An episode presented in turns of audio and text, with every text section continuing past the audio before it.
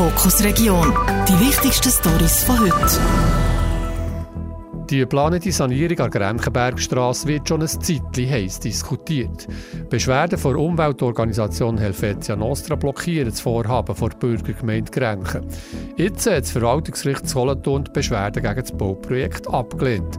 Schon jetzt ist klar, Helvetia Nostra zieht den Fall weiter und geht vor Bundesgericht.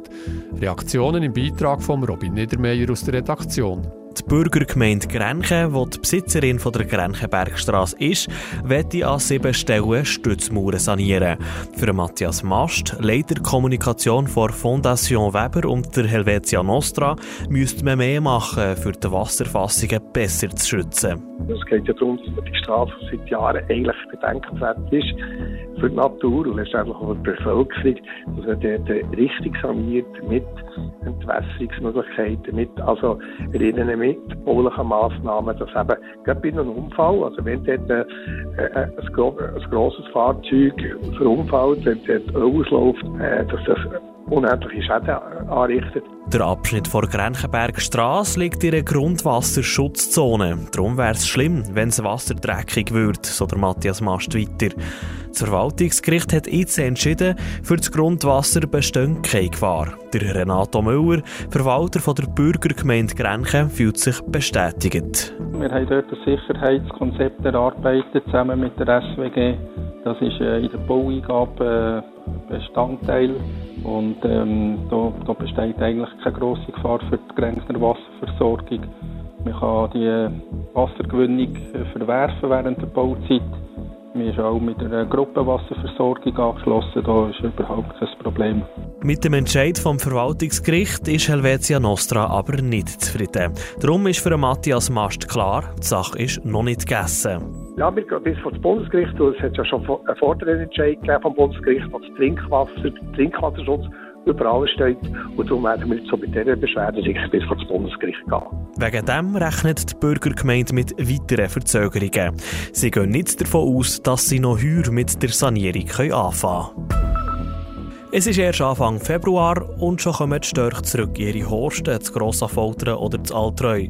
Und die gehen über den Winter gar nicht weg und es gibt gegen mehr Störche in diesen beiden Dörfern. Die Verantwortlichen hoffen darum, dass sie sich jetzt langsam ein bisschen besser verteilen in ihrer Region. Der Markus Böhni aus der Redaktion berichtet.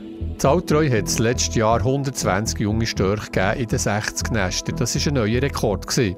Auch das Grossaffolter hat es mehr von diesen grossen weiß-schwarzen Zugvögeln mit den langen roten Klapperschnäbel.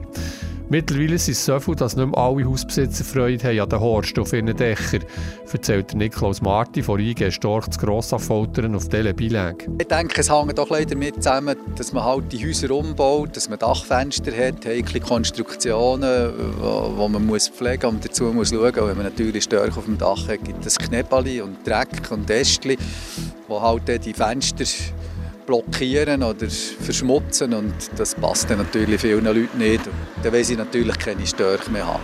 Dass es gegen mehr Störche gibt und die gegen früher aus dem Süden zurückkommen oder gar nicht mehr weggehen, hat laut Niklaus Marti sicher auch damit zu tun, dass es wärmer wird im Winter. Das führt auch dazu, dass sie im Winter nicht mehr so weit in den Süden fliegen, sagt Renat Kugelmann vom Infozentrum Weite für die Storchensiedlung Altreu. Die meisten bleiben in Spanien zur Überwinterung. Ein ganz kleiner Teil geht noch auf Marokko über. Eigentlich wäre das normale Überwinterungsquartier über die Wüste über in die Sahelzone. Aber das passiert ganz, ganz wenig. Weil sie finden genügend Futter auch in Spanien. Zudem ist der Flug über die Meerenge von Gibraltar für die Störche streng und wegen dem starken Gegenwind sehr gefährlich, sagt Renat Gugelmann weiter. Es wäre aber schon gut, wenn sich die Störche würden einfach ein besser verteilen hier in der Region. Es sei ein viel. Sobald das ein Storch nicht anfängt, sind nachher vielleicht das Jahr drauf kommen wieder noch mehr dazu. Von dem her wäre es schon gut, dass es langsam Ausdehnung geben Hätten wir nichts dagegen zu halten. Und es sind ja auch schon ein paar Störche ausgezogen, etwa auf Solothurn oder zu Chwil. Und ein paar von Grossaffoltern, zum Beispiel auf Wieler bis Edorf. Wie organisieren wir unsere Gemeinde und unsere Stadt? Wie schaffen die verschiedenen Stellen zusammen? Antworten auf diese und einen Haufen andere Fragen stehen in einer Art Verfassung. Das Bio heisst das Dokument Stadtordnung. In den letzten Jahren hat das Stadtparlament das Werk komplett revidiert und neu geschrieben.